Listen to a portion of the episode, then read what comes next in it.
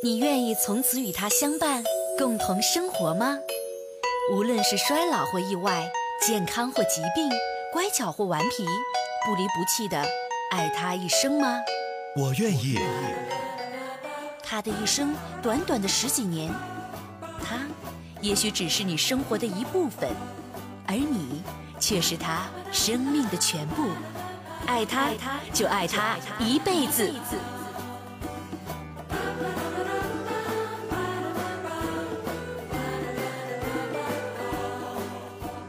宠爱有家，给你的宠物温暖的家。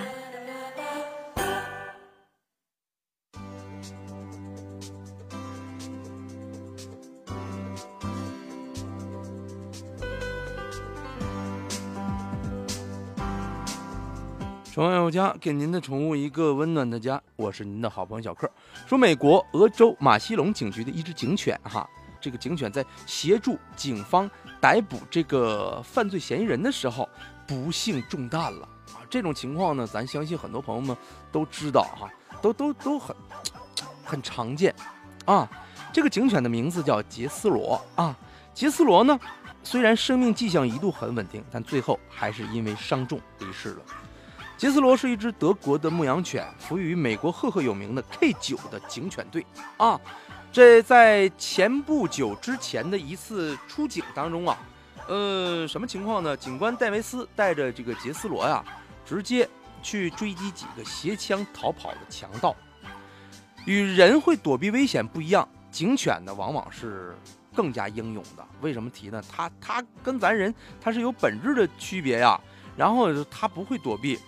他闻到逃犯的味道，又一股脑儿就冲上去了。虽然成功的将匪徒逮捕了，结果自己却中弹了，生命垂危。杰斯罗呢，在医院待了最后的一段时间，医护人员尽力的抢救，但杰斯罗最终还是因为伤势过重，医治无效，去世了，牺牲了。啊，从小呢就开始照顾杰斯罗的这个戴维斯警官呢，深受打击啊，真是啊，在一起的感情特别特别的深厚。哦，警察局呢也为杰斯罗举行了隆重的哀悼会，啊，他的故事呢在全美国引起了社会的广泛的关注，其中啊最令人感动的就是今天我们想说的一位十一岁的小孩艾丽森给警局写了一封信，这信呢我给大家翻译过来哈，意思就是，亲爱的警察叔叔，听到杰斯罗牺牲的消息，我感到很难过，所以我想把我的零用钱捐出来，用来给狗狗买防弹背心儿。愿上帝保佑你们，还有狗狗。诚挚的爱丽丝，十一岁。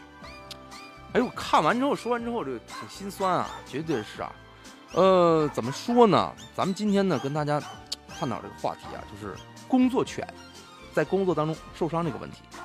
其实，工作犬受伤及负伤这个问题不是个案，时间都不用追溯到很久很久以前。最近，去年十一月份，法国巴黎暴恐案啊。咱们那个时候有一只七岁大的这个炸弹的这个嗅探犬，接受过嗅出爆炸物的专业训练。就有一个目击者说了，说当一名穿着自杀背心的女恐怖分子冲出来的时候，用 AK-47 的步枪扫射军警的同时，啊，咱们这个工作犬直接冲了过去，接着恐怖分子引自爆了，引爆了自杀背心同归于尽了，双双炸得粉碎，狗狗因公殉职了。在去也是去年十一月份，咱们浙江。浙江山体滑坡，山体滑坡，哎呦，这个搜救犬韦德在一片泥塘之下就趴下了，鼻子拼命向着废墟当中四十公分左右的小洞嗅，洞口的碎玻璃、锈钉给他这个爪子啊前蹄儿划开了一道长长的口子。带伤作业找出了三名遇难者，在也是十一号，丽水，丽水真是，丽水呃雅西李东村发生山体滑坡了，各方面营救就展开了。咱们说，杭州市的消防支队的特勤大队搜救犬中队六只搜救犬，总共救出十六个人，基本上全部带伤。啊，里边史宾格、德牧啊，呃，东德牧羊犬，包括边境边牧罗威纳、金毛，全部到位。啊，搜救犬这活儿你看起来啊很威风，警察叔叔领着搜救犬直接啊从事从事工作。其实我跟你说，每一只合格的搜救犬呢，先要学会服从。然后再慢慢的经过训练，每天训练超过两两三个小时，服从、搜索、血迹追踪、野外搜索、废墟搜索、攀登等等等等等等啊，这这东西，这其中的辛苦呢，那绝对是用语言没办法描述的。今年二月份，台湾高雄发生了六点七级的地震，为了不错过二十四小时的搜救的黄金时间，搜救犬三内和卡拉几乎一直在连续不断的工作。后来，三妮在这个倒塌的大楼内啊寻找生还者的时候，自己这个脚啊被玻璃直接就割伤了啊！但是他仍然不顾伤口，一直坚持在进行搜救工作，直到有人发现他的脚在流血，才被带到了救护中心进行治疗。其实还有很多很多这样的故事，时常在发生。狗狗呢，为我们付出了这么多，它们都是最忠诚、最勇敢的战士，但是自己却不会说话，就希望啊，咱们这些爱犬的朋友们为它能够谋取更多的。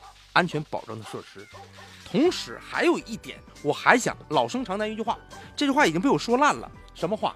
你要选择养一只狗、宠物狗或者宠物猫之前，一定要做好思思想准备。别说，如果我到家我这养不了了，就遗弃了，这种行为很可耻，很值得谴责。